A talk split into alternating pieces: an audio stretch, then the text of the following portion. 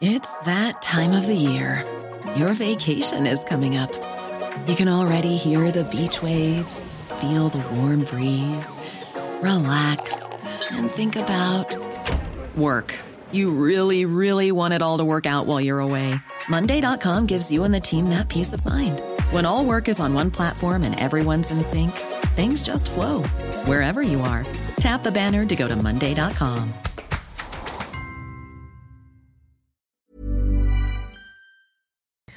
Ravi de vous retrouver. Nous sommes ensemble de 19h jusqu'à 20h05 et regardez le sommaire ce soir. Une tribune dans le Figaro euh, pour défendre la chasse interpelle. Les signataires estiment également que les animalistes et militants écologistes ne menacent pas que la chasse, mais également notre liberté alimentaire. La question de la souffrance animale est-elle instrumentalisée par les antispécistes? Notre régime omnivore est-il remis en cause par une certaine idéologie qui s'attaque à nos libertés fondamentales L'édito de Mathieu Bocoté.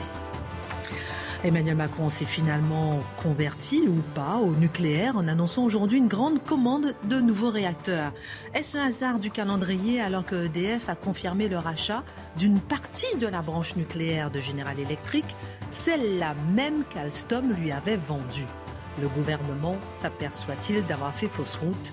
Analyse Dimitri Pavlenko. Emmanuel Macron est-il le grand gagnant avant l'heure de la campagne présidentielle? Il a tous ses parrainages, il décroche les ralliements d'anciens ministres, il est largement en tête de tous les sondages, il fait campagne sous nos yeux et le tout sans être candidat. Comment analyser ce succès apparent? Emmanuel Macron peut-il encore perdre cette présidentielle? Décryptage Charlotte Dornelas. Le 10 février 1763, jour terrible pour les ancêtres de Mathieu Boccoté. Le traité de Paris abandonne le Québec aux Anglais, traité qui met fin à la guerre de Sept ans, euh, que l'on peut considérer comme la première guerre mondiale. L'occasion pour Marc Menon de nous rappeler comment Jacques Cartier découvrit le Canada. Stop Regardez aviez-vous remarqué cette affiche? Il s'agit de faire la promotion d'une conférence sur l'avenir de l'Europe. Vous reconnaissez-vous? Du 11 au 13 février, 200 citoyens de tous les États membres, d'âge et de milieux différents, finalisent leurs recommandations pour l'avenir de l'Europe. Pourquoi cette représentation de l'Europe? Est-ce la perte de notre identité ou au contraire le symbole du vivre ensemble? L'édito de Mathieu Bocoté. Voilà une heure pour prendre un peu de hauteur sur l'actualité avec nos éditorialistes et nos journalistes. On commente, on décrypte, on analyse et c'est maintenant.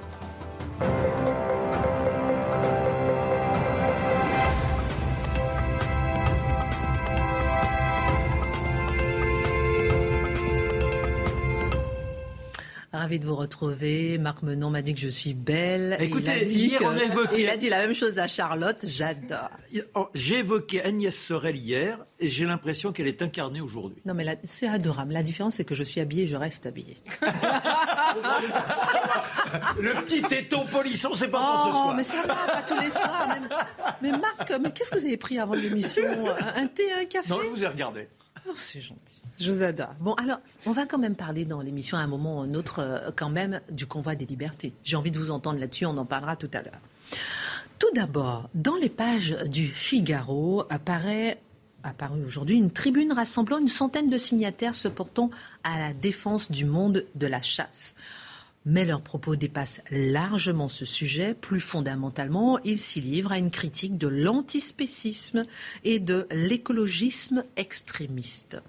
Nous savons que ce sujet est sensible et vous avez voulu l'examiner aujourd'hui, mon cher Mathieu.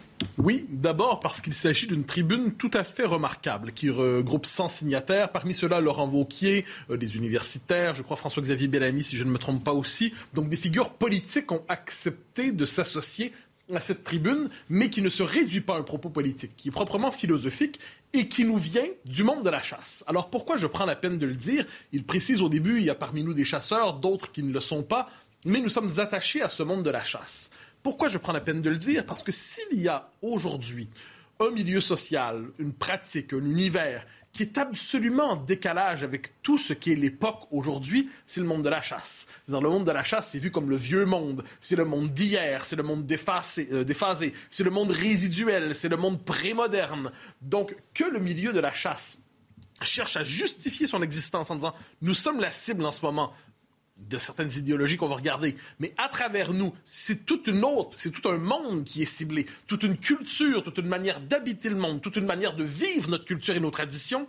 Donc c'est le point de départ. Le monde de la chasse se révolte contre des idéologies qui, au-delà du procès de la chasse, font le procès, on de notre civilisation, à tout le moins de notre culture. Alors, au cœur de leurs propos, deux critiques, deux idéologies sont ciblées. La première, pourrait dire l'antispécisme ou l'animalisme, mais l'antispécisme. Alors, l'antispécisme, nous connaissons, on en parle de temps en temps ici. On pourrait, de manière un peu rapide, présenter ça comme l'antiracisme appliqué aux animaux. C'est-à-dire, euh, il y aurait dans le, dans le monde vivant une forme de hiérarchie illégitime sous le signe de la domination entre l'être humain qui dominerait les animaux et il faudrait contester justement ce rapport de domination, ce rapport hiérarchique pour établir un rapport égalitaire entre toutes les composantes du vivant. Et euh, les antispécistes nous disent, et ça, c'est, on, connaît la fameuse formule d'Émeric Caron, le, toujours subtil philosophe, qui disait, euh, qui refusait, par exemple, d'écraser un moustique de mémoire au cas où ce soit la mère d'un bébé maringouin ou ainsi de suite, un bébé moustique. Je l'ai dit avec un mot de chez moi. Alors, ce qui est intéressant, c'est que ça nous dit, l'antispécisme, on connaît par exemple les, ceux qui se réclament du véganisme. Hein, espèce de, ça se présente comme un régime alimentaire. Moi, je suis végane, dit-on quelquefois. Ah, vous êtes végane, nous sommes véganes. Ce qui est intéressant, c'est que ce n'est pas qu'un régime alimentaire, le véganisme. C'est une philosophie politique qui cherche à s'appliquer, euh, finalement, à notre comportement dans l'assiette. Et qu'est-ce que ça nous dit dans cette tribune? On nous dit, ben, finalement, c'est euh, cette espèce d'idée que tout rapport avec les animaux doit être aujourd'hui pensé sous le signe d'une forme de démocratie intégrale, hein, de démocratisation du, monde, euh, du rapport avec le monde animal. C'est un peu étrange comme idée, mais quoi qu'il en soit, première cible, l'antispécisme qui est bien visé. C'est la nouvelle minorité à libérer. C'est l'ultime minorité à libérer. Et l'avantage de cette minorité, c'est qu'elle ne peut pas parler. Hein. Normalement, quand on dit on veut libérer telle minorité, on va toujours avoir des gens qui vont se dire un instant, vous parlez en mon nom, je ne vous ai pas donné la permission. Pour les animaux, c'est plus compliqué. Alors, première cible, l'antispécisme. Euh, deuxième cible, l'écologisme extrémiste. Et là, c'est assez intéressant parce que ça nous dit, dans le, monde qui est le nôtre aujourd'hui, il y a des gens qui sacralisent la nature, qui divinisent la nature et qui présentent finalement l'être humain comme la, la créature de trop qui viendrait troubler l'harmonie du vivant. La créature de trop qui viendrait finalement polluer le monde de sa présence. Et il faudrait, pour, euh, pour ces espèces d'écologistes extrémistes, libérer la nature de l'emprise de l'homme. Et là, on nous donne quelques exemples qui sont assez intéressants, quelquefois des, des espaces qui sont achetés pour les réensauvager, par exemple, avec cette idée justement que chaque fois où l'homme met son empreinte quelque part, c'est destruction, c'est euh, une forme d'écrasement du monde. Et là, la dimension, je reviendrai plus tard, mais la dimension religieuse de ce mouvement se déploie. Parce que c'est toujours le mythe de l'homme nouveau. Hein. L'histoire des 250 dernières années peut se lire à la manière d'une quête de l'homme nouveau. Et quel est le nouvel homme nouveau des écolos, des, anti, écolos radicaux, des antispécistes?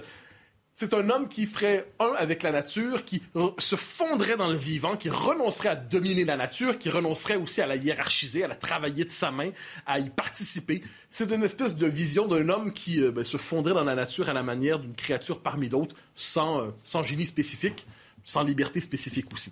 Donc, c'est une tribune qui va dans, la dimension philosophique et qui, de ce point de vue, nous dit, ben, vous pensez vous en prendre au monde de la chasse, au-delà de ça, on frappe beaucoup plus largement, et tout ça, prennent-ils la peine de dire, à travers l'instrumentalisation de la question de la souffrance animale? Autrement dit, pour vous, la question de la souffrance animale est instrumentalisée par les antispécistes. Ah ben oui, c'est le moins qu'on puisse dire. Parce que c'est une vraie question, la question de la souffrance animale. Tous en conviennent aujourd'hui. La souffrance animale est un, euh, je pense, c'est lié essentiellement ce qu'on pourrait appeler l'élevage industriel tel qu'on le voit aujourd'hui, bien davantage qu'au monde de la chasse, soit dit en passant. Donc ça, il y a du travail, pour reprendre une formule de gauche, il y a du travail à faire en la matière pour être capable de lutter contre la souffrance animale. Mais on nous dit de manière assez intéressante dans le texte, aujourd'hui, l'animal est réduit à la possibilité de souffrir. Hein. On nous dit on ne s'intéresse aux animaux que pour leur possibilité de souffrir. Et ça nous revient à cette idée d'un rapport de domination entre l'homme et l'animal.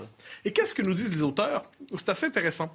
Ils nous disent, mais l'histoire de l'homme et de l'animal, c'est une histoire qui s'écrit sur des millénaires. C'est un rapport complexe, infiniment plus intéressant, infiniment plus subtil, infiniment plus riche qu'un pur rapport de domination. Chaque culture développe son propre rapport aux animaux chaque culture développe son propre rapport aux bêtes. Et à travers cela, ben, ce n'est pas seulement la question de l'alimentation, c'est toute une culture, c'est toute une civilisation qui s'est construite autour de ça. Et ce qu'ils nous disent dans cette tribune, eh bien, si on décide de faire la guerre à la chasse à travers ça, c'est justement une guerre, menée contre les, fondements, disent-ils, de la, culture occidentale, du monde occidental, du rapport qu'on a développé au fil des millénaires dans notre civilisation, dans le rapport à l'animal. Autre chose qu'il vaut la peine de noter, parce que c'est aussi mentionné dans l'article, Charlotte a déjà fait un édito ici sur ça. On lui donnera la parole. Sur la question de, appelons ça la viande artificielle. C'est mentionné en une, ligne ou deux, mais c'est essentiel. On sacralise la nature aujourd'hui, on la vénère, on la divinise. Hein, c'est comme c'est le, dernier espoir religieux qui nous reste.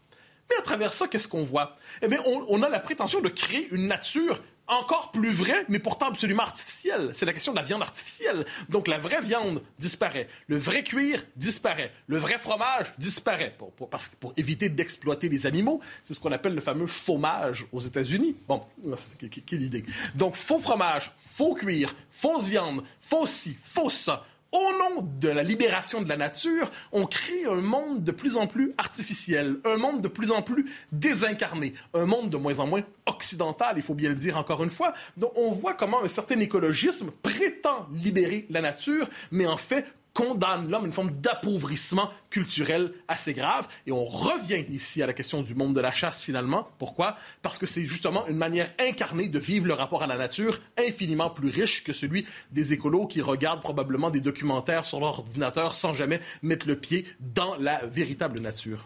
À travers cela, n'est-ce pas un puritanisme nouveau qui prend forme? Euh, et Absolument. Je pense que c'est la question centrale ici. Ce puritanisme nouveau, ce puritanisme scandinave, on pourrait appeler ça comme ça, ou ce puritanisme californien. Donc, c'est pas le puritanisme d'hier, victorien, le puritanisme euh, des cols amidonnés. C'est le puritanisme qui aujourd'hui fait le procès du plaisir, le procès du désir, le procès de la complexité du monde qui est pas simplement transparent sous le signe de la grande égalité rédemptrice. Il y a un très beau texte que je vous invite à lire d'ailleurs qui est paru aujourd'hui dans le point de Saïd Maran sur la France de Bernard Pivot. Alors quel est le lien entre l'un et l'autre? Eh Dans ce beau texte, on fait l'éloge de ce petit moment qui était dans l'histoire de, euh, de la télévision en France, où on pouvait librement discuter autour d'un plateau du désir, des hommes, des femmes, de la culture, du bon vin, des plaisirs de la chair, de la fidélité, des infidélités, et ainsi de suite. Mais tout ça sous le signe d'une claire liberté joyeuse, des divines débauches, comme dirait notre ami Marc. Et ce qui est intéressant à travers cela, c'est que c'est aujourd'hui, si on revoyait ces épisodes mythiques de l'histoire de la la, télévision française, mais ce serait scandale, scandale et scandale à répétition. Il y aurait des indignés à la tonne, ça manifesterait devant les, les, plateaux télé. Et eh finalement, ce qu'on nous dit à travers ça, c'est qu'un monde riche, un monde fait de contradictions, un monde qui, sous le signe de l'histoire, de la culture et des traditions, est infiniment plus riche qu'un monde mis dans un bocal où apparemment on devrait être immortel, alors qu'on serait simplement immortellement triste. Charlotte, votre regard, est-ce que par exemple les populations urbaines ne reportent pas sur les animaux sauvages, pour parler par exemple de la chasse, l'affection qu'elles entretiennent pour leurs animaux domestiques? C'est sûr qu'il y a une confusion, il y a surtout une méconnaissance euh, que je vois dans votre question. Il y a une méconnaissance très claire de la nature chez les plus écologistes des, euh, des militants. C'est d'ailleurs c'est une mouvance qui est très urbaine en effet. Mais il y a à la fois une méconnaissance et qui devient une incohérence parce que quand on se rapproche de la nature, et c'est vrai que la viande artificielle, il y a, comment dire, une, la nature devient extrêmement décevante. Hein. C'est cette femme qui nous dit les poulets ont que deux ailes et deux cuisses alors que les Américains préfèrent manger les ailes que les cuisses. Donc on va pouvoir fabriquer des ailes et ça sera beaucoup mieux. Et à la en effet, euh, elle est complètement divinisée. Et là, on voit plus la haine de l'homme que l'amour de la nature, à mon avis. Et j'ai envie de demander Dieu dans tout ça. vous tournez vers moi, ça me fait Absolument. Euh, non, je, dirais. Alors, j'aimerais nuancer un, tout petit peu euh, le propos. Je partage une partie de l'analyse, mais il n'en reste pas moins que l'homme s'est comporté déjà face à l'homme de façon barbare. Il faut voir comment on traitait les ouvriers encore en 1800 et même euh, au début du XXe siècle. Non mais non mais ou les esclaves. Oui oui non, mais j'ai pas dit les esclaves. Volontairement c'est pour dire parce que même au sein de l'Europe, donc au sein de notre pays, il y avait l'infâme qui existait. C'est moi qui l'ai dit. D'accord. Le, deuxième point, donc, les animaux, oui, on les maltraite. D'ailleurs, on n'élève plus des animaux, on les produit. C'est intolérable de produire des animaux. C'est là où il faut revenir dans ce concept. Et l'homme, à force de se reproduire, de se reproduire, c'est vrai qu'il devient tellement hégémonique qu'il le veuille ou non, il détruit la nature. Et là, il y a des questions à se poser. C'est passionnant, on aurait pu en parler euh, longtemps. Merci hein, d'avoir soulevé ce débat euh, philosophique. Et dans la deuxième partie avec vous, euh, mon cher Mathieu, on va s'arrêter sur cette affiche qui nous représente peut-être un peu tous sur l'Europe. On en parle dans un instant. Oui, j'ai le droit de rigoler un peu, de sourire un peu. Dimitri, Emmanuel Macron, il était à Belfort aujourd'hui. Ça n'a échappé à personne. À huit semaines du premier tour, le président pas le candidat, a fait des annonces en matière d'énergie, notamment une grande commande de nouveaux réacteurs nucléaires. Si vous me permettez une petite remarque sur ce que vient de dire Mathieu, il y a un écho aussi dans ce qu'il dit, parce que cette, cette, réunion euh, à Belfort, cette prise de parole du président avec cette annonce de la relance d'un grand programme nucléaire civil, mais c'est la revanche des productivistes sur euh, les tenants du nouveau monde, des décroissantistes qui pensaient, ça y est, bah, tenir, euh, être aux affaires, hein, avec cette idée que le nucléaire c'était mal et qu'il fallait se tourner vers les renouvelables parce que décarboner nécessité. Et là, on voit que s'opère une espèce de synthèse entre entre l'ancien monde et le nouveau monde. À savoir qu'Emmanuel Macron dit aujourd'hui plusieurs choses. Hein. Il a fait beaucoup d'annonces. Il a dit on va mettre en route 50 parcs éoliens d'ici 2050. On va multiplier par 10 les parcs solaires. On va rénover le parc nucléaire existant. Et on va effectivement lancer donc la construction de 6 EPR de deuxième génération, plus une commande qui viendra après de 8 supplémentaires. Donc vous voyez, c'est, c'est vraiment une, des annonces très importantes qui vont engager le pays, là non pas sur euh, un quinquennat, mais sur euh, trois ou quatre décennies euh, à, venir. Et ça fait des mois qu'il prépare ça, Emmanuel Macron. Ça a été très long.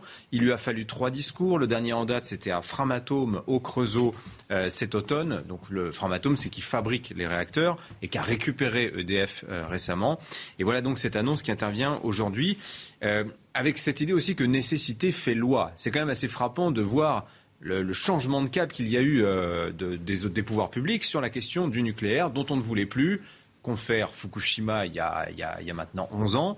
Mais voilà que se présentent de bonnes, de bonnes raisons de, nouveau, de miser à nouveau sur, sur l'atome. À commencer évidemment par euh, bah, ce qui fait l'actualité depuis quelques mois, à savoir les tensions avec la Russie sur l'Ukraine. On envie actuellement pas beaucoup les Allemands euh, et leur dépendance au gaz russe qui les oblige à des contorsions diplomatiques extrêmement compliquées. Et on voit aussi à la flambée euh, des cours actuels de, l'énergie, on voit que le pétrole aussi va être durablement cher. On a eu un baril à 20 dollars il y a deux ans, ici il est à 90, il y a peu de chances que ça redescende avant longtemps. Bref, vous voyez, tout ça fait que tout ça pousse à refaire du nucléaire. J'ajoute à ça aussi le fait que l'acceptation en baisse très forte des populations dès lors qu'on on veut implanter un mât d'éolienne.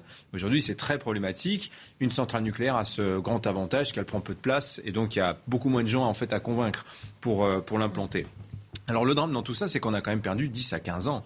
Que toutes ces décisions qu'on prend aujourd'hui en 2022, on aurait dû les prendre en 2007, 2008, au moment en fait où on lançait l'EPR de, de, de Flamanville. Et il aura fallu une crise des prix de l'énergie pour s'y mettre. Euh, voilà.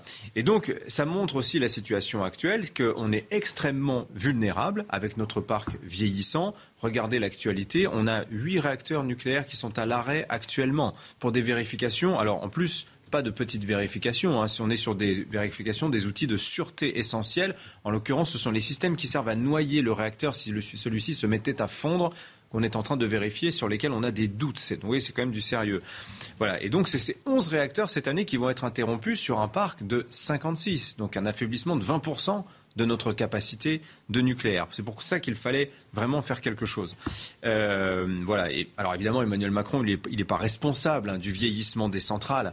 Euh, pas vieille, responsable non plus euh, des retards de Flamanville, n'est pas responsable non plus de l'énorme dette, de la situation financière d'EDF, qui se trimballe quand même 40 milliards d'euros de dette. Ceci dit, c'est quand même étonnant, et on peut lui reprocher d'avoir attendu les derniers jours du quinquennat quand même pour euh, faire ces, ces grandes annonces très engageantes. Alors on va parler d'Alstom dans un instant, mais juste avant, euh, justement, Dimitri, comment on explique qu'Emmanuel Macron n'ait pas pris de décision plus tôt. Est-ce qu'il attendait le bon moment ou bien euh, est-ce qu'il s'est euh, tardivement convaincu, converti finalement à l'atome? Alors, vous savez, je vous avais déjà fait part de, enfin, deux théories, en fait, sur effectivement ce changement de cap. D'abord, soit il s'est rendu compte que réduire la part du nucléaire dans notre mix énergétique. Vous savez, cette fameuse loi qui avait été votée sous François Hollande en 2015 de dire il faut réduire la part du nucléaire dans le mix énergétique français à 50% à un horizon de temps assez court. C'était 2025. Bon, on a reporté à 2035. Donc soit il s'est rendu compte que ça, c'était vraiment une erreur, qu'en réalité, il y avait un problème de soutenabilité euh, de la chose, qu'il allait falloir planter des milliers d'éoliennes et qu'on n'y arriverait sûrement pas, et qu'il y avait un problème aussi d'approvisionnement, hein, de sécurisation de notre approvisionnement. Et donc, il aurait comme ça préparé le terrain pendant deux ans, avec des petites annonces euh, pendant, pendant, ces deux années, laissant au passage mûrir l'opinion qui a changé d'avis quand même, disons-le, sur le nucléaire. Les Français étaient devenus anti-nucléaires, ben, ils sont redevenus pro-nucléaire. Ça s'est pas fait comme ça. Tout à fait. Voilà. Et donc, euh, ça lui permet aujourd'hui de faire passer le changement de cap euh, personnel de manière relativement inaperçue. Il faut quand même rappeler que c'est Emmanuel Macron qui ferme Fessenheim en juin 2020 alors certes tenu par les engagements de son prédécesseur François Hollande, enfin quand même quand on est chef de l'État, si on veut changer les choses, on a les moyens de le faire. En l'occurrence, Emmanuel Macron voulait fermer Fessenheim. À l'époque, rappelez-vous, c'était pour plaire à Nicolas Hulot. Et donc là, ce sont quand même 1800 mégawatts de puissance hmm. qui nous manquent en ce moment. Et je vous rappelle qu'on est en train de faire tourner des centrales à charbon là pour euh, avoir suffisamment d'électricité cet hiver. Voilà, ça c'est l'hypothèse numéro un. Hypothèse numéro deux, il a sciemment, alors c'est vraiment l'hypothèse machiavélique, hein, allons-y, allons-y. Il a sciemment laissé faire les antinucléaires de son gouvernement, donc Nicolas Hulot puis Barbara Pompili, pour en fait révéler l'impasse de cette voilà de cette mm. voie antinucléaire. Et ce qui lui permet aujourd'hui d'imposer sans broncher ces, ces nouvelles constructions de centrales nucléaires. Alors il peut d'autant mieux le faire que là, la Commission européenne a classé le nucléaire, vous savez, dans la taxonomie verte euh, il a classé le, nucléaire comme une énergie de transition et donc ça facilite le financement. Donc c'est possible. La France s'est battue pour ça, mais ce qui serait quand même inquiétant, cette théorie-là, je trouve, c'est qu'on aurait là la leçon la plus chère de l'histoire de France. Parce que le nucléaire, on parle d'un ticket à 50 milliards d'euros quand même, à un horizon de temps de 20 ou 30 ans. Euh, voilà. D'ailleurs, maintenant, je ne donne pas très cher de cette loi climat dont je vous parlais à l'instant. Voilà. Donc, voilà un peu les deux hypothèses. On n'est pas dans la tête du président de la République, c'est difficile de trancher. En tout cas, si on fait le bilan de sa politique énergétique à Emmanuel Macron, on se rend compte que c'est pas terrible. Où est-ce qu'il est le fil conducteur? Est-ce que ce sont les éoliennes? Est-ce que ce sont le nucléaire Sur ces deux jambes-là, on est relativement faible. On pense ce qu'on veut des renouvelables, mais regardez ce qu'ont fait les Anglais, l'éolien en mer, ils y sont allés à fond. Les, les Allemands, l'éolien terrestre, ils y sont allés à fond. Nous avons, nous, un parc nucléaire vieillissant et insuffisamment d'éoliennes pour remplacer ce, vieux parc. Bref, on est sur les, sur les, deux, sur les deux points on n'est pas très fort. tout à l'heure, on va parler avec, euh, avec Charlotte d'Emmanuel Macron. On va vraiment analyser, décortiquer euh, le, profil d'Emmanuel Macron en ce moment, qui n'est pas candidat, mais qui l'est certainement. Dimitri, est-ce que c'est un hasard du calendrier? Ça, c'est très intéressant. EDF a confirmé ce matin le rachat d'une partie de la branche nucléaire de General Electric. C'est la même qu'Alstom lui avait vendue en 2015. Oui, effectivement. Alors, bon, d'abord, je dirais que c'est une bonne nouvelle de voir revenir dans le giron français euh, cette branche-là qui fabrique précisément, euh, vous savez, c'est la turbine Arabelle, ce qu'on appelle. Donc, c'est vraiment ce qui permet euh, de, fabriquer, de transformer l'énergie nucléaire en électricité. Donc c'est vraiment, on est dans l'équipement vraiment stratégique. Et c'est une excellente nouvelle que ça revienne dans le giron français. il faut rappeler que cette cession aux Américains euh, de General Electric en 2015, ça avait été vécu à l'époque comme une défaite stratégique majeure, pour la France. Qu'on n'avait pas nécessairement réalisé sur l'instant, mais ça, ça s'est venu après. Alors il faut d'ailleurs relire le livre de Frédéric Pierucci. On a déjà eu l'occasion d'en parler sur ce plateau. Donc c'est ce cadre d'Alstom qui s'était fait arrêter à sa descente d'avion à New York, qui s'était retrouvé en cellule pour une histoire extrêmement compliquée. Mais euh, cet homme raconte que comment les Américains ont manœuvré à l'époque pour s'emparer d'Alstom, pour s'emparer de ces fameuses turbines. Et c'était vraiment là une, guerre économique que les États-Unis livrer à la France. Et ce qui est frappant, c'est qu'on retrouve Emmanuel Macron dans cette vente. Où est-ce qu'il est à l'époque, euh, le président de la République Ministre. En 2014, il est secrétaire général de l'Élysée. Donc il est évidemment, euh, il chapeaute euh, ce dossier-là, parce qu'on est sur une vente stratégique. Il faut l'autorisation des autorités. Mhm. Et ensuite, il est ministre de l'économie de François Hollande. En 2015. Et, et évidemment, donc son rôle dans cette vente-là lui a été beaucoup reproché. Et sept ans plus tard, voilà que c'est lui qui euh, euh, accueille, enfin qui, comment dire, qui pilote ce rapatriement, si je puis dire, sous pavillon français des fameuses turbines, euh, comme s'il cherchait à réparer la, la faute politique de, de, de l'époque. Donc tout est bien qui finit bien, d'une certaine manière, sept ans plus tard. Mais enfin, ça trahit quand même un manque sérieux de planification. On n'est quand même pas très gaulien quand même sur ce, sur ce, dans cette affaire-là. Alors à propos de planification, d'ailleurs, il va falloir maintenant se poser la question des chantiers nucléaires. C'est bien beau d'annoncer qu'on va construire des centrales, mais question toute bête, sait-on encore construire des centrales nucléaires? Ça n'est pas du tout certain. Tous les ingénieurs, tous les, les techniciens, les tuyauteurs, les soudeurs qui ont construit nos centrales nucléaires, la dernière qui est entrée en fonction en France, c'était 2002, c'était Civaux, le deuxième réacteur de Civaux, il y a donc maintenant 20 ans.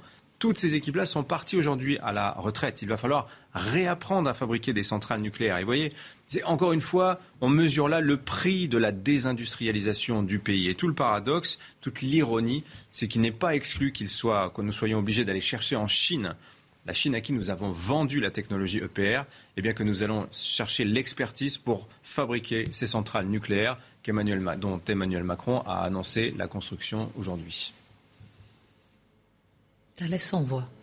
Merci, mon cher. Avis aux jeunes, hein, donc euh, il y a du boulot à prendre. Merci, euh, mon cher Dimitri. Jérôme, vu qu'il y a 68% des Français qui souhaitent que le chef de l'État clarifie ses intentions, 87% prédisent qu'il sera bien candidat. On en parle tout de suite.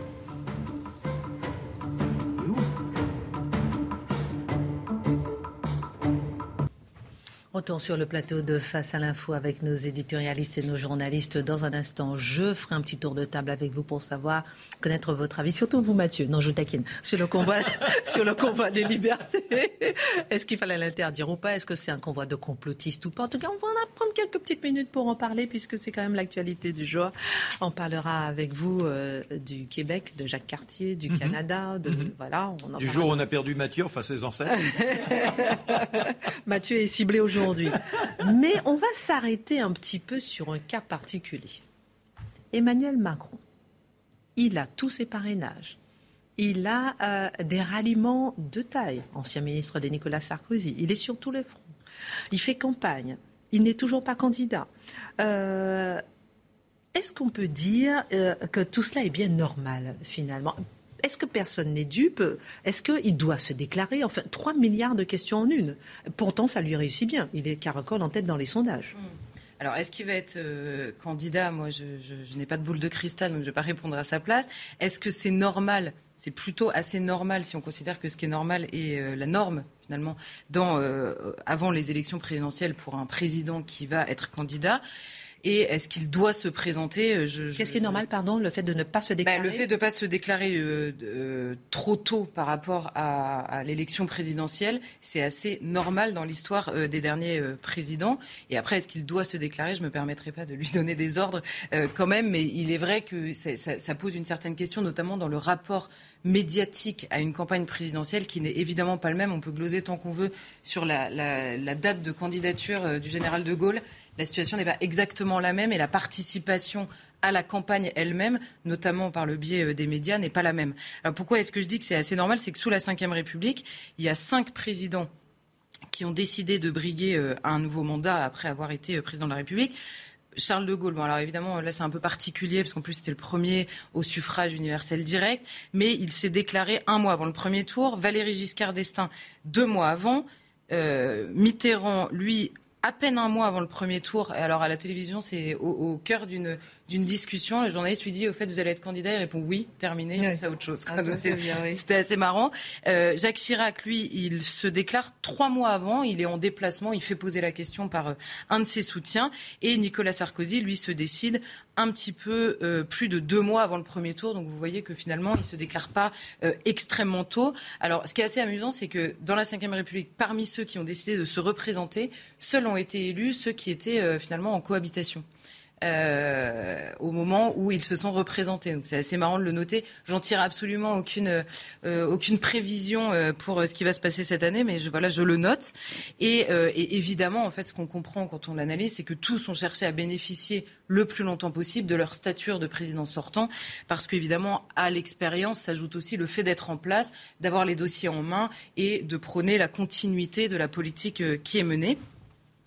Euh, et, en effet, euh, enfin, c'est difficile, honnêtement, en regardant un peu la manière dont ça s'est fait, c'est difficile de comment dire, de, conclure par rapport à ce qui s'est déjà fait sur ce qui pourrait se faire demain. Je pense que beaucoup de choses changent. Et puis à la fin, il y a quand même le président lui-même et le projet qu'il porte euh, qui comptent un peu. On comprend, et c'est particulièrement vrai avec Emmanuel Macron, qu'en revanche, se déclarer le plus tard possible, c'est que quand la campagne a, commencé, pardon, euh, vous êtes le président, donc vous, vous êtes en train d'agir, euh, en plus sur des gros dossiers pour Emmanuel Macron, qui en plus a pris la tête de l'Union européenne. Euh, enfin la France, mais donc Emmanuel Macron aujourd'hui. Donc il est en train d'agir pendant que les autres promettent ou euh, dénoncent euh, des actions, mais n'étant pas eux-mêmes en train d'agir. Donc on comprend que c'est beaucoup plus facile pour lui. Et en effet, on a aussi la, question du, rapport aux médias, et je pense que c'est pour ça que tout le monde le presse. Absolument. c'est un peu le psychodrame de la candidature qui va arriver ou pas on a déjà connu, on connaîtra encore probablement. Euh, mais il est vrai que quand vous avez notamment cette campagne-là qui se, qui se passe beaucoup à travers les médias, forcément, quand on voit Emmanuel Macron au milieu de tous les autres, qui lui est très présent dans les médias mais qui n'est pas candidat, Bah, quand on vous pose la question est-ce qu'il doit euh, clarifier sa situation, vous répondez assez naturellement oui. Euh, mais pendant qu'Emmanuel Macron, lui, gère les dossiers, on a tous ces soutiens qui défilent. Alors c'est ça qui est assez marrant, c'est que tous les ministres qui viennent ou les députés qui viennent nous disent évidemment je soutiendrai Emmanuel Macron. Il y a des gens qui se rallient à lui. Donc en effet, le secret euh, est un petit peu éventé ces derniers temps. Et eux insistent, ces soutiens, ils insistent quoi? Sur la continuité et sur l'expérience du président de la République pour, pour vouloir continuer la aventure, on va dire, le, problème, entre guillemets, c'est, à mon avis, deux choses. C'est que d'abord, euh, le, profil d'Emmanuel Macron, c'est-à-dire la ligne claire d'Emmanuel Macron. On a beaucoup dit qu'il y avait plusieurs candidats qui étaient radicaux, et c'est pas un gros mot dans ma bouche, mais radicaux sur le terrain politique, euh, sur l'échiquier politique. Cette fois-ci, Emmanuel Macron est parfois un peu difficile à placer.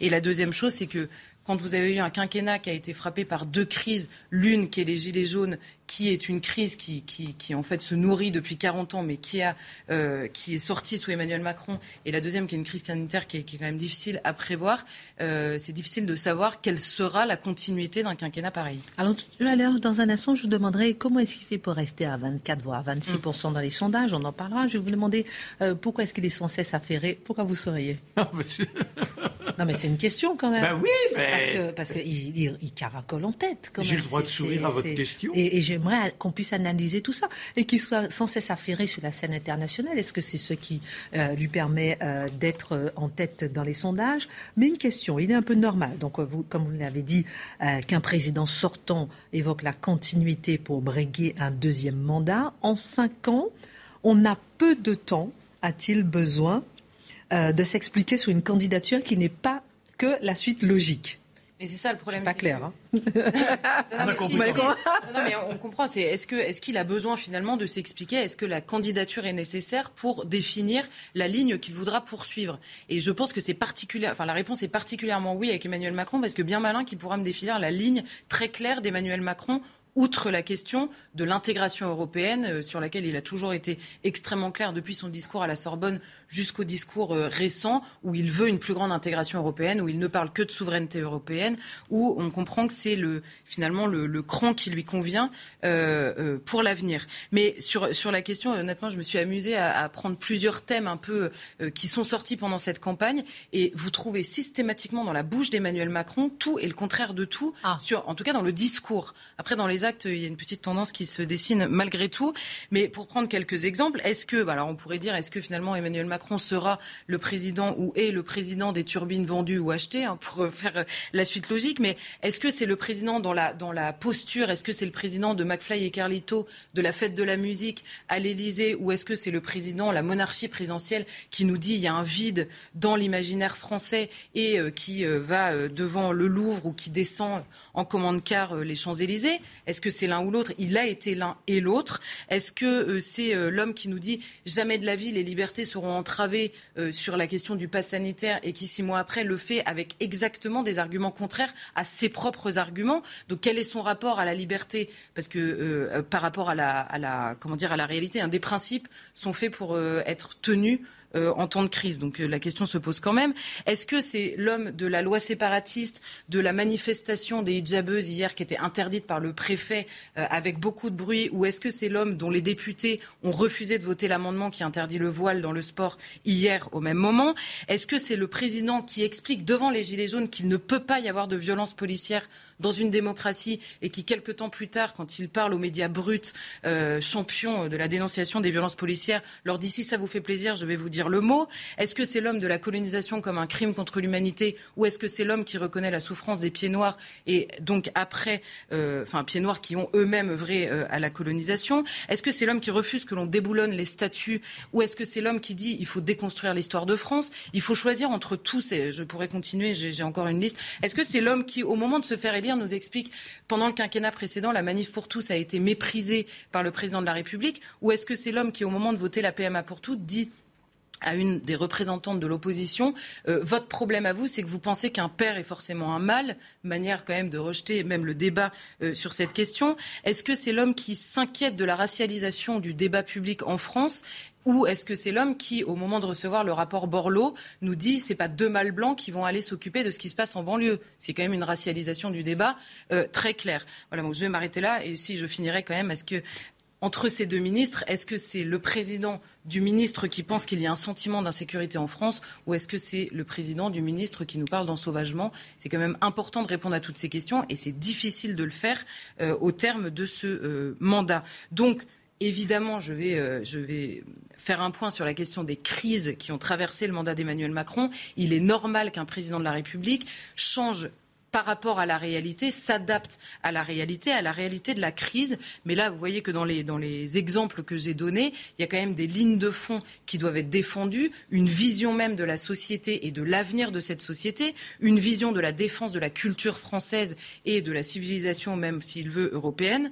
Euh, on aimerait avoir quelques euh, éclaircissements et je pense que c'est pour ça notamment que sa candidature est importante, c'est qu'il faudrait qu'il clarifie euh, qui il est après 50 présidences françaises. Alors, 10 février, 10 avril. On est à deux mois jour pour jour du premier tour. Donc justement, on le voit sans cesse affairer sur la scène internationale en ce moment. Il confie lui-même être totalement pris par sa tâche et ne pas pouvoir se déclarer maintenant. C'est un bon point?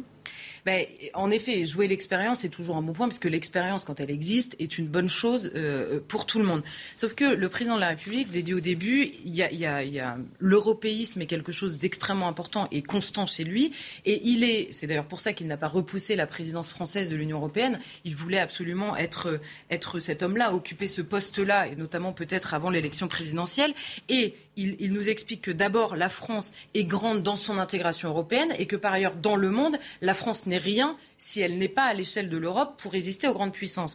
Sauf que l'expérience d'Emmanuel Macron, notamment ces derniers jours, c'est un peu compliqué d'expliquer que seule l'expérience compte. Pourquoi? Parce qu'on a Gérald Darmanin qui, après avoir rencontré tous les ministres de l'Intérieur, euh, nous dit euh, qu'il se félicitait d'un accord pour l'instant informel entre tous ces ministres qui concernait le principe de solidarité obligatoire, vous savez, de répartition des migrants qui arrivent en Europe.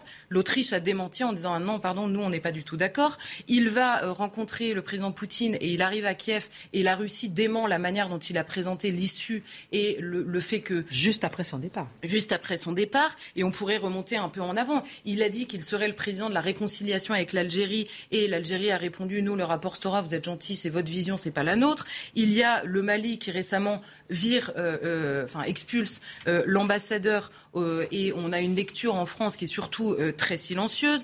On a la Suisse qui récemment euh, tacle Nathalie Loiseau. Bon, ça, c'est un peu plus euh, peut-être anecdotique. On a les pays arabes. Souvenez-vous, les pays arabes qui s'étaient tous insurgés contre la lecture d'Emmanuel Macron après la mort de Samuel Paty. Et enfin, plus récemment, on a la crise des sous-marins où on avait l'impression que le président de la République n'avait pas vu venir le dossier. Donc, l'expérience n'est pas nécessairement gage de réussite sur la scène internationale non plus. Dernier mot, euh, Charles. Dernier mot, Charlotte. Il a dit lui-même qu'il était stagiaire, hein, il apprenait. Dernier mot, Charlotte. Comment alors reste-t-il à 24 ou 26% dans les sondages? Bah, Il est vrai qu'il a un socle qui ne bouge pas. Il est le président, euh, à mon avis, avec deux crises successives, il est le président de l'ordre. Il a joué ça depuis le début. Il avait joué ça contre Marine Le Pen déjà au second tour. Il avait dit c'est moi ou le chaos. C'était très clair. Il a gagné l'élection présidentielle sur cette idée-là. Après les Gilets jaunes, souvenez-vous, il n'a pas eu un mot pour les Gilets jaunes. Il a été le président du rétablissement de l'ordre sans tellement s'attarder euh, sur la crise énorme qui se passait. Et au moment du Covid, il nous explique qu'il est également le président de l'ordre, jusqu'à dire qu'il emmerde, euh, qu'il veut emmerder les gens euh, qui ne se raccrochent pas à sa vision raisonnable des choses. Donc ça, déjà, ça, il garde un socle pour cette raison-là. Et puis il y a aussi évidemment l'état de la gauche qui joue beaucoup. quand vous avez la, candidate du Parti socialiste, donc qui peut rassembler, on va dire, une partie du centre gauche qui est à 2% dans les sondages, il faut bien que les gens qui étaient représentés hier par le Parti socialiste se rabattent sur quelqu'un. Et la question pourrait se poser d'ailleurs de la même manière avec Valérie Pécresse, qui est certes beaucoup plus haute dans les sondages, mais qui parfois, sur certains sujets, peine à euh, montrer ses différences avec Emmanuel Macron. Donc il représente évidemment, notamment sur ses aspirations économiques et sur, ce, sur, euh, sur son amour euh, de l'Union européenne, il représente évidemment des gens en France. On prend peut-être une seconde pour réagir rapidement, mon cher Marc. Ben oui, je crois que ce que Charlotte nous a fait remarquer, ça, ça, corrobore quand il y a trois semaines, il avait dit j'apprends, je fais énormément d'erreurs. Euh, là, on a même l'impression qu'il n'a pas pu faire d'erreur, puisqu'un jour il prend un, parti, le lendemain il change. Vous voyez Comme ça, il n'y a plus d'erreur. Après l'arrogance, l'humilité. C'est ce qu'on appelle, c'est ce qu'on appelle godiller. Est-ce que ça ne peut pas s'applaudir après l'arrogance, l'humilité? Bah écoutez, soit, vous prenez ça pour une souplesse d'esprit, un pragmatisme. Euh, il y en a qui vont vous dire que ça s'appelle aussi suivre le vent. Et euh, sur la question du nucléaire, euh, tout à l'heure j'aurais dû faire ce parallèle, c'est-à-dire qu'effectivement, Emmanuel Macron, il y a quelques temps, nous annonce la fermeture de 14 réacteurs nucléaires, et là il nous annonce l'ouverture de 14 réacteurs nucléaires. Donc c'est voilà, c'est le mystère en fait hein, qui a en lui cette grande intelligence qu'on lui reconnaît, mais qui en même temps euh, arc sur quel principe? Mathieu. Et on s'y perd un peu des fois. Ben, j'ai l'impression qu'il y a une sociologie macronienne, en fait. Tout comme on disait hier qu'il y a une sociologie de, pour Marine Le Pen, la sociologie d'Emmanuel Macron, son socle sociologique est fort. Et il se traduit politiquement. Donc, ensuite, de quelle manière peut-il s'étendre? On verra. Mais il y a une fidélité indéniable des classes bourgeoises qui se reconnaissent en lui, la bourgeoisie moderne, la bourgeoisie des centres-villes, qui disent c'est notre homme et ils ont s'y identifient pleinement. Alors on va voir si euh, ceux qui font, qui participent au convoi des libertés disent c'est notre homme. Je vais vous poser la question dans un instant. Vous allez nous donner un peu votre regard sur ce convoi des libertés. Juste avant, on va faire une petite escale. Euh, on va parler de vous, mais pas avec vous.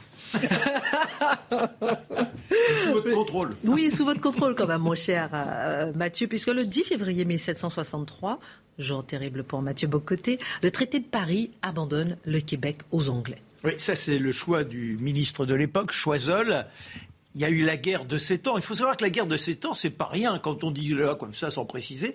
C'était toute l'Europe qui était en conflit, mais ça se répercutait sur l'Amérique du Nord et sur les Indes. Donc c'est véritablement le premier conflit mondial. Alors on essaie, on a l'Angleterre et la Prusse qui sont face à tous les autres pays d'Europe. Et à la fin, eh bien, on doit s'incliner devant les Anglais. Et c'est là que l'on cède notre Québec, qui avait été conquis par euh, Jacques. Cartier. Je vais l'aborder dans une seconde. Notons quand même au passage que Voltaire s'en réjouit. Il dit Oh, est-ce que cette terre là-bas valait la peine que l'on se batte?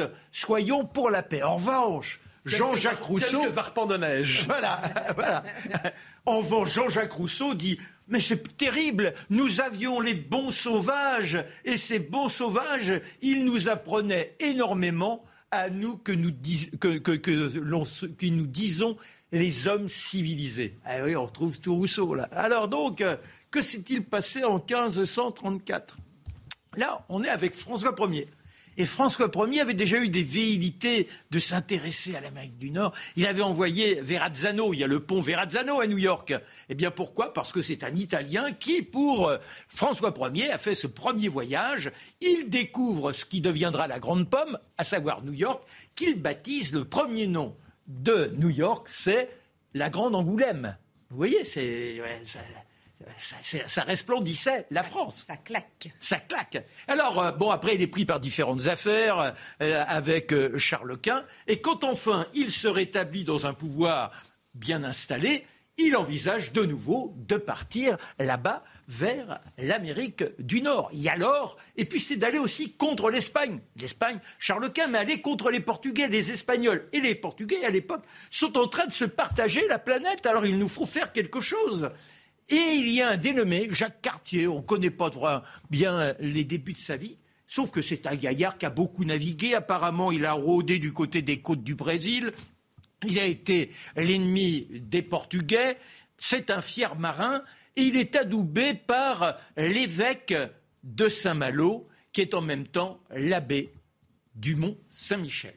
Alors il obtient deux navires nous sommes à Saint-Malo. Reste que quand vous dites on s'en va à un point que personne ne connaît, vous pouvez penser que les gars, ça se carapate. Dans les ports, on, ne rôde pas dans les tavernes. Alors on met carrément l'embargo sur le port, de telle sorte que les gaillards qui attendent de partir en voyage, ils sont là emboucanés, si je puis dire, et ils oublient en étant dans les cavernes, et c'est là qu'on les cueille et qu'on les oblige à rejoindre les équipages de Jacques Cartier. Et hop, vogue le vent.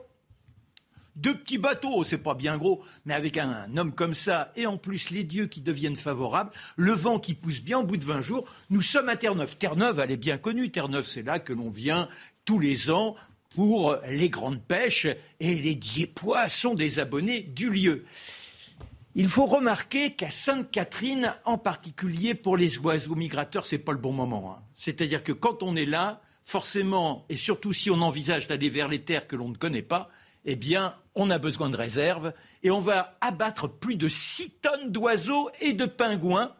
On les emboucane et ça fait les réserves. Et les voilà, repartis, ils cheminent et on plante pour la première fois dans, dans un lieu qui s'appelle Gaspé, la Grande Croix. On se met à genoux et voilà, la France resplendit. On prend au passage deux Indiens, on leur demande vaguement leur avis. On revient en France et on dit si, regardez, ces gens-là nous parlent de l'or qui est chez vous. Alors le roi, il dit mais faut repartir. Et a le budget, il est triplé. On a la grande Hermine, la petite Hermine, l'Hermerion. Et hop, à nouveau, en, 1535, le voilà qui repart, quartier, avec ses hommes. Et on pose la, la, croix à Staccaton. Staccaton, c'est là où les premiers boc-côtés vont ça s'appellera, ça s'appellera Québec. Et il laisse deux bateaux sur place. Et ensuite, avec des petites barques, il monte jusqu'à un point que l'on appelle Canada. Canada, ça veut dire la petite maison des castors. Il paraît que c'est la terre de l'abondance. Alors on monte avec 40 bonhommes seulement, on a deux guides et on arrive à ce lieu invraisemblable. On a une ville fortifiée, des maisons en bois, c'est c'est presque resplendissant. Alors forcément, on est couvert de peau de bête, parce que là, je reviens à l'édito de Mathieu, forcément que si on n'exploite pas les bêtes pour se vêtir, on crève là-bas. Et quand il redescend à ce qui est Québec, il sont pris par l'hiver. Et là, c'est le scorbut qui les ronge. Et heureusement, grâce aux Indiens, il y a une indication, on utilise un jus. Et ce jus s'appelle l'améda, l'améda, c'est l'érable. Et grâce à, cette tisane, eh bien, on sauve l'équipage. Après, on fera le prisonnier, on kidnappera le chef indien, on le trahit, on le ramènera en France. Mais c'est comme ça qu'on a la première installation au Québec et une première esquisse en ce lieu que j'ai proposé qui s'appelait Canada. On l'appelle Mont-Royal, il y a une colline, et c'est Montréal aujourd'hui. Ah, c'est la magnifique histoire de l'Amérique française. Il hein. faut jamais oublier, à un certain moment dans l'histoire, l'essentiel de l'Amérique du Nord fut française. C'est euh, et la défaite, en fait, 1759, les plaines d'Abraham, 1760, la capitulation de Montréal et 1763, le traité de Paris. Pour nous, c'est la conquête, c'est la cession, c'est un moment de bascule dans l'histoire. Et Michelet a cette formule en perdant l'Amérique, la France n'a rien perdu sauf l'avenir du monde. Hein, il n'y avait quand même pas, il avait pas trop mal vu. très très beau. Merci. Il y aura la Louisiane qui reviendra dans le giron, mais Napoléon est un traître. Et on tient encore depuis 250 ans, on est encore là. Bon, euh, messieurs, je voulais, euh, messieurs, madame, je voulais vous montrer, vous faire écouter un petit euh, sonore et vous faire réagir peut-être. On va écouter un participant du convoi des libertés. Il est à Brest. Alors sachons que le convoi des libertés, j'ai envie de vous entendre très rapidement là-dessus avant votre dernière chronique, a été interdit à Brest, à Bruxelles, à Paris. écoutons d'abord ce participant. Malgré que ça soit interdit, on va se débrouiller. Mais on va y aller, on est déterminé de toute façon.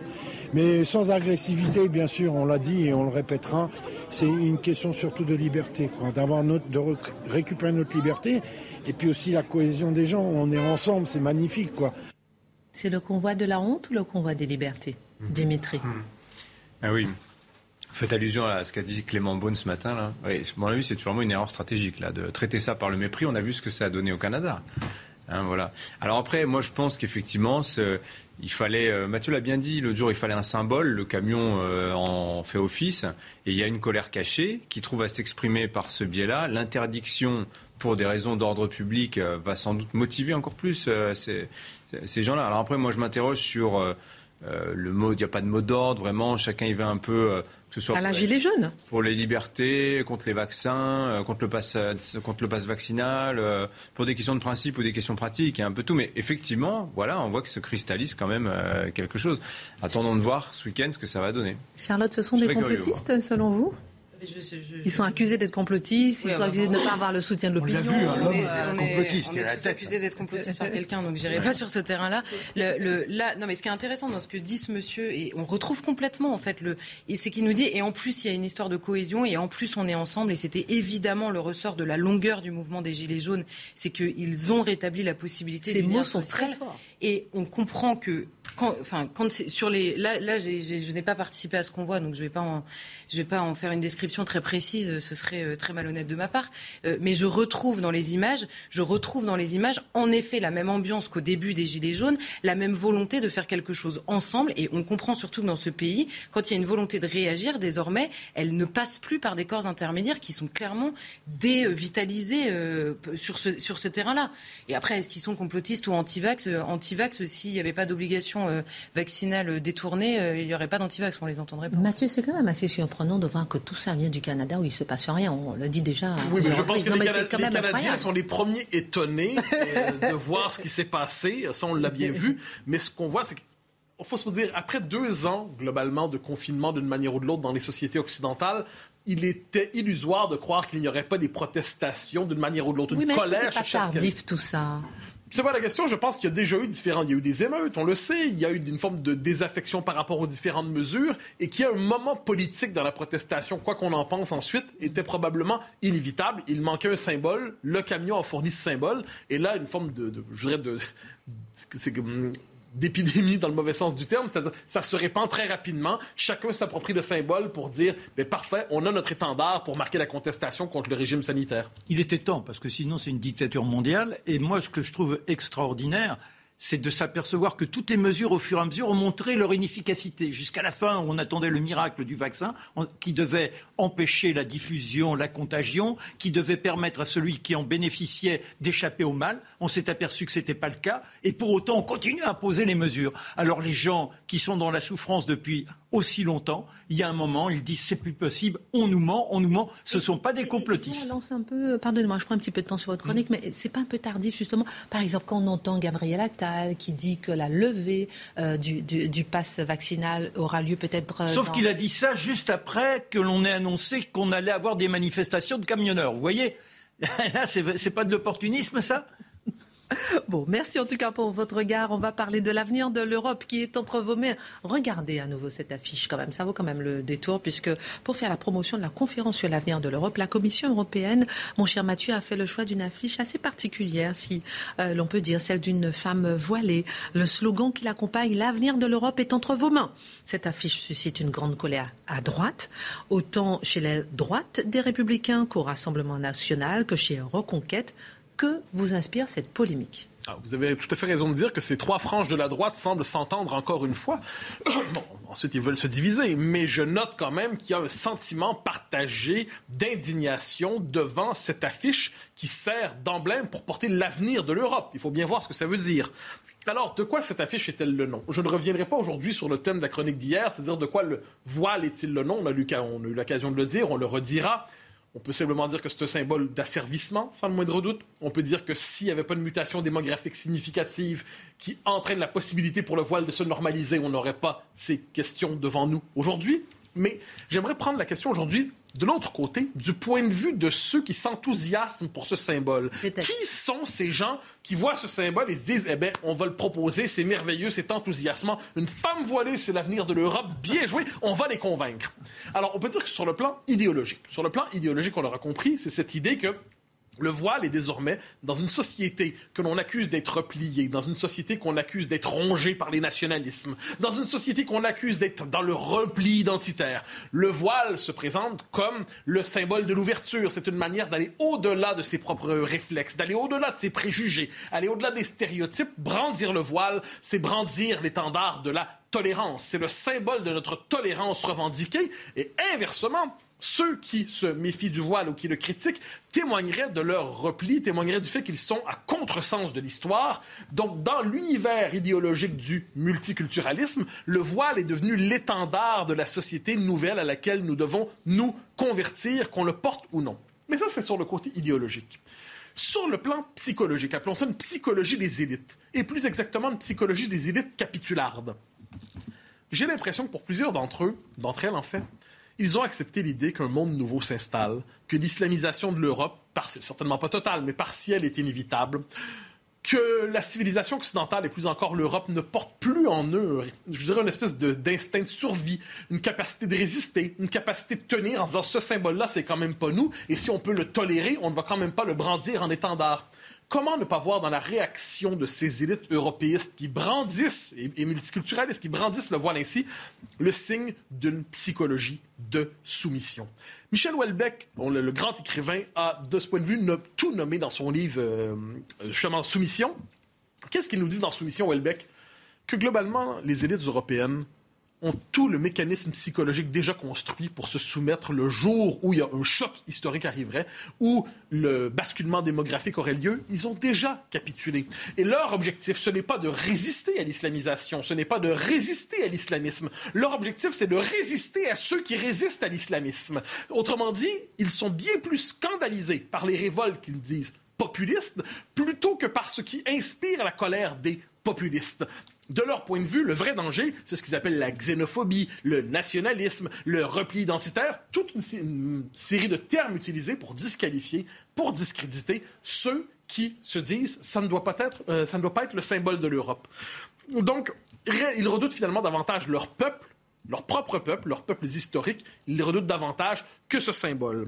Et à partir de là, toute volonté de refuser cette interdiction, euh, pas, cette interdiction, toute volonté de refuser cette, cette nouvelle étape dans la reconstruction symbolique de l'Europe est vue comme psychologie régressive. Donc nous sommes devant des élites qui finalement leur objectif, c'est d'accompagner doucement, tranquillement, pour peu que ça se fasse sans violence, nos sociétés vers une forme de basculement historique, un nouveau modèle de civilisation.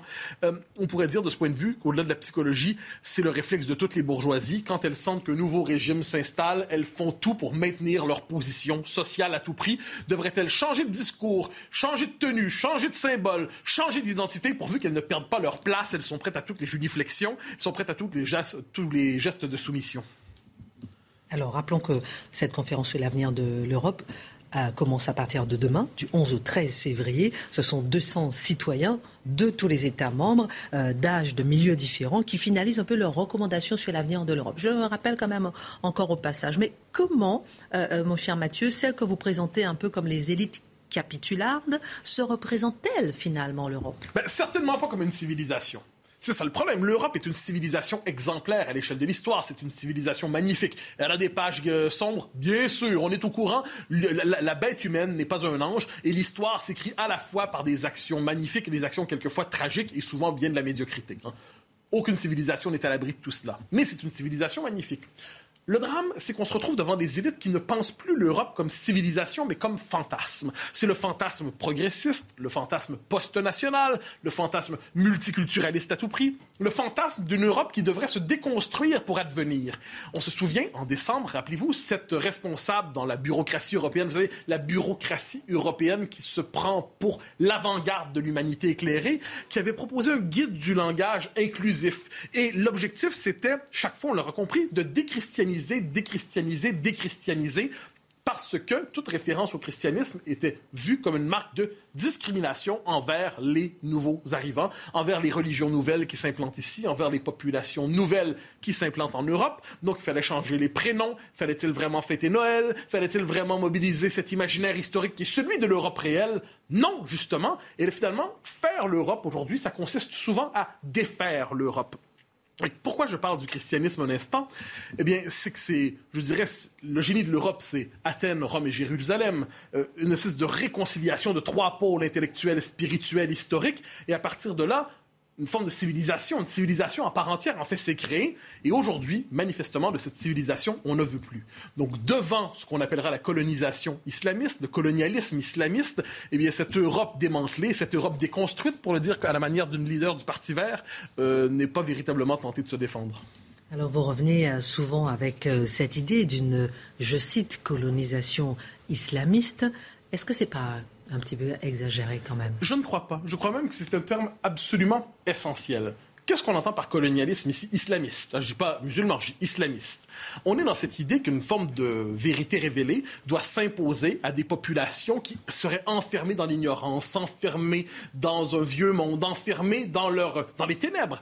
Et une lumière nouvelle arrive, s'accouple avec la théorie de la diversité, hein, l'idéologie diversitaire, veut éclairer des peuples qui laissés eux-mêmes seraient condamnés à l'obscurantisme. Et dès lors, il y a cette idée que s'imposera un nouveau régime auquel on doit se convertir en envoyant des signes ostentatoires d'adhésion pour embrasser cette nouvelle période dans l'histoire. Et il y a cette idée, finalement, le, pourquoi le voile islamique, on en parle autant, parce que c'est le symbole, justement, de cette conquête idéologique sur le plan démographique. Que répondre par rapport à cela hein? Je disais, nos élites ont-elles encore une capacité de résister?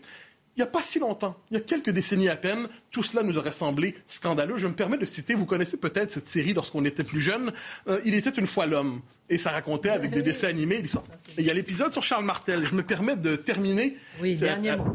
Alors, c'est des dessins animés que vous trouvez sur Internet. Tournons-nous plutôt vers l'Orient, d'où déferle 1981, d'où déferle une force conquérante que nul n'avait prévue, l'islam. Poitiers, où les Arabes ont trouvé face à eux Charles Martel. Charles Martel vient de sauver l'Europe de l'islam. Aïe, aïe, aïe, qu'est-ce qu'on dirait aujourd'hui devant un tel dessin animé? Merci, incroyable. Pour les enfants. Hein. C'est pour les enfants, d'accord. Euh, merci beaucoup, euh, mon cher Mathieu. On va boire un petit verre d'eau. Excellente suite de programme tout de suite. Non, non. L'heure des pros 2. merci à tous. Tout de suite, Pascal Pro et ses invités dans l'heure des pros 2. Even on a budget, quality is non-negotiable. That's why Quince is the place to score high-end essentials at 50 to 80% less than similar brands. Get your hands on buttery soft cashmere sweaters from just 60 bucks, Italian leather jackets, and so much more. And the best part about Quince, they exclusively partner with factories committed to safe, ethical, and responsible manufacturing. Elevate your style without the elevated price tag with Quince. Go to quince.com slash upgrade for free shipping and 365-day returns.